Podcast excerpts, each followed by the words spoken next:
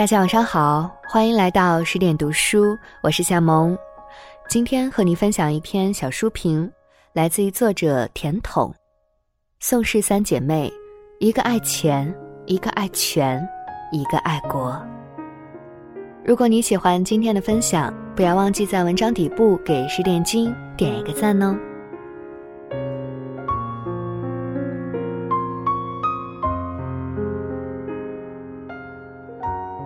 在历史上，可能很少有像宋氏家族这样，能够如此深刻的影响一个国家乃至整个世界的发展走向了。不论是宋氏三姐妹、宋氏三兄弟，或是与宋氏家族有紧密联系的孙中山、蒋介石、孔祥熙，都是足以影响中国近代史走向的人物。权倾一时的宋氏家族，曾在中国的政界、金融界、军界呼风唤雨、一手遮天，甚至连美国白宫的政策制定都与这个家族有关。这个诞生于旧中国腐败、落后、混沌的时代背景下，代表着奋进创新、不懈开拓，并与旧制度对抗的新家族。与二十世纪上半叶风云变幻的中国革命与改革相互辉映。一部《宋氏家族史》，可抵半部中国近代史。走进宋氏家族，也就是对中国近代史的追溯和反思。弥漫在这个传奇家族身边的，是一个又一个数不清的谜团。家族的开山家长宋耀如，本是一个不起眼的渔村少年，哪里来的魄力和财力，敢只身前往美国留学？又是如何在归国后赚得人生的第一桶金，从而拉开这个不平凡家族的序幕的？宋氏三姐妹的母亲倪桂珍，一个成长于旧中国的旧式妇女，如何养育出这样一群性格各异？站在时代潮头搅弄乾坤的儿女的宋庆龄为何斩钉截铁地说，她宁愿让妹妹美玲死，也不要她嫁给蒋介石？宋美龄为何能影响美国领导人的决策长达三十年之久，甚至在很长一段时间内都被美国人认为是世界上最为杰出的女性之一？为什么有人说？宋家长女宋霭龄，如果是个男儿身，也许整个中国都会是他的。关于这个神奇的家族，多的是我们不知道的事。翻开这本《宋氏家族》，也许就能找到答案。说起宋氏家族，还要从一个城市说起。上海，可以说，宋氏家族见证着旧上海的繁华和奢靡，而灯红酒绿、人头攒动的大上海，也眼见着宋氏家族起高楼、宴宾客，乃至最后的呼啦啦四大杀青、猛兽四散、群鸟投林。十九世纪初。在宋氏家族尚未登上历史舞台之前，上海不过就是旧中国一个名不见经传的小村庄。它位于泥泞的黄浦江岸边，距离长江口仅有十七英里。没风的时候，船夫们便沿着岸边的签道，把一艘艘货船拖往上游。上海这个词。也并不比滨海浪漫和抢眼多少。一八四零年，鸦片战争的枪声敲开了中国近代史的大门，同时也改变了小渔村上海的命运。作为第一批被开放的通商口岸，上海凭借其在资本社会里得天独厚的优势迅速崛起。商人、买办。传教士、黑帮大佬，各色人物蜂拥在上海的街头。这座城市成为旧中国望向世界的一个窗口，有繁华，亦有罪恶。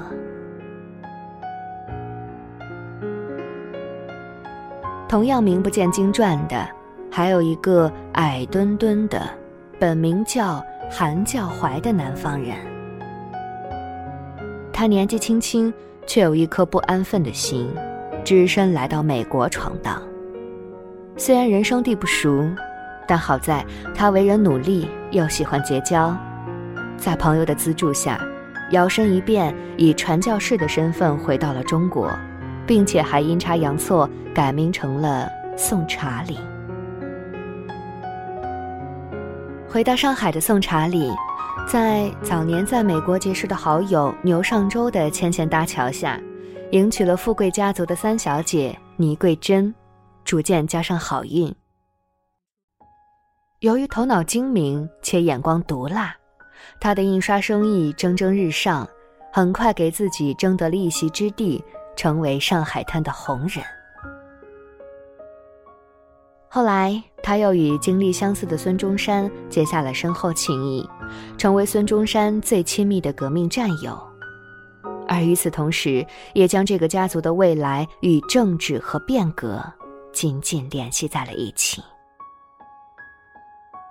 他为宋氏家族奠定了深厚的根基，他的子女必然能够迈向新高度，整个家族也必然会崛起。整个宋氏家族即将在上海大展拳脚。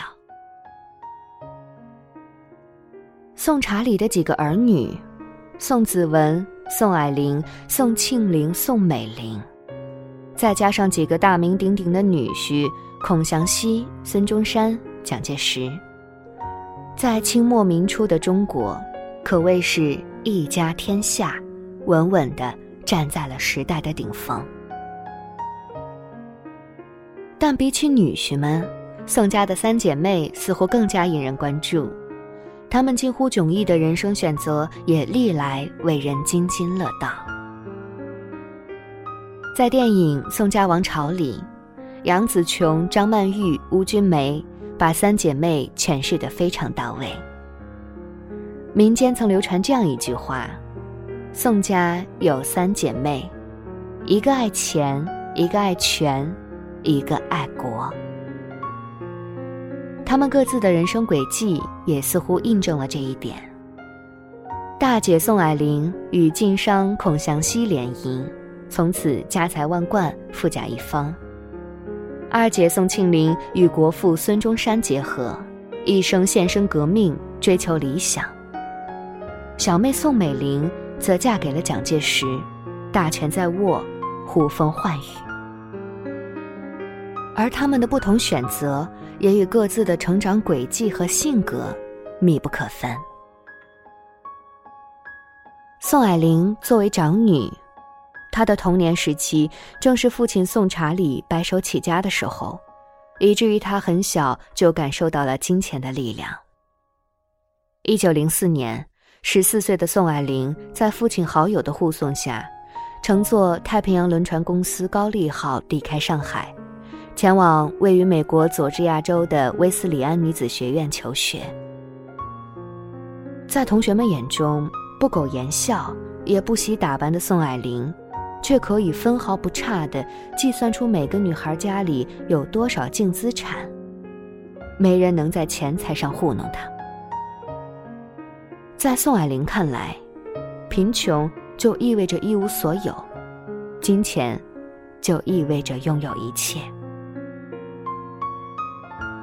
一九零七年，十四岁的宋庆龄和十岁的宋美龄也相携来了美国。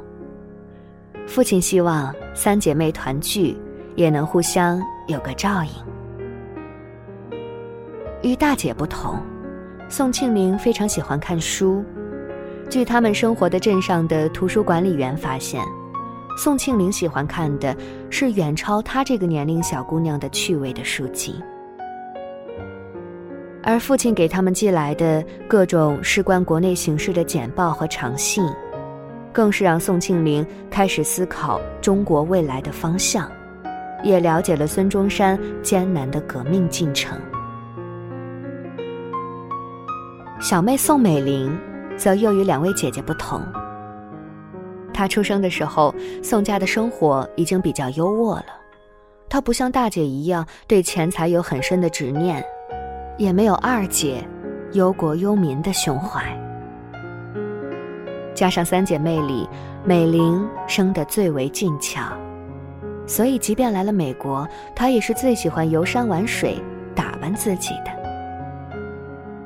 除此之外，美玲也是三姐妹里最为任性的一个，喜欢拔尖儿，爱发号施令。而能让她这一性格永远保持下去的利器，就是掌握权力。三姐妹因为选择不同，日渐疏远。直到生命的最后，她们彼此思念，迫切想要见到对方。却终于败于时势和命运，最终也不得相见。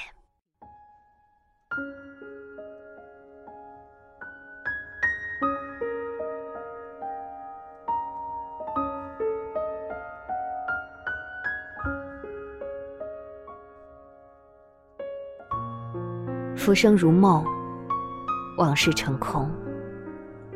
曾经。权势滔天的宋氏家族，也只是徒留一声叹息。或许，正如宋庆龄所言：“是宋家为中国而存，而非中国为宋家而存。”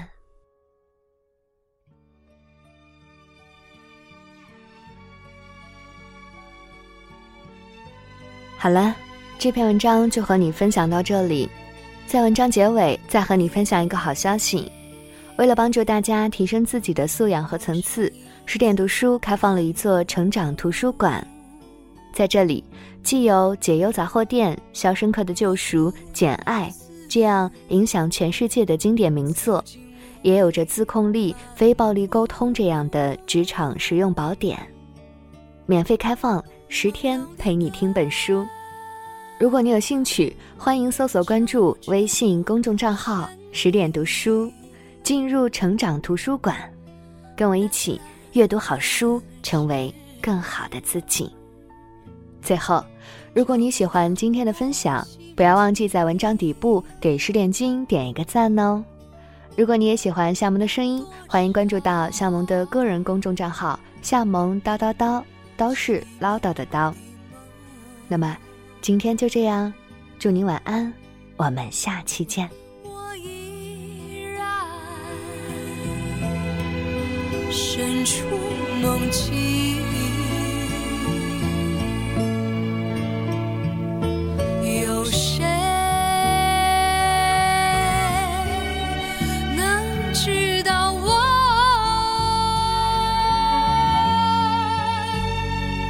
心里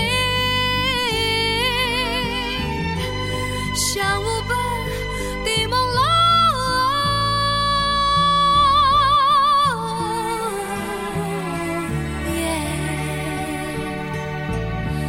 梦上一层淡雾，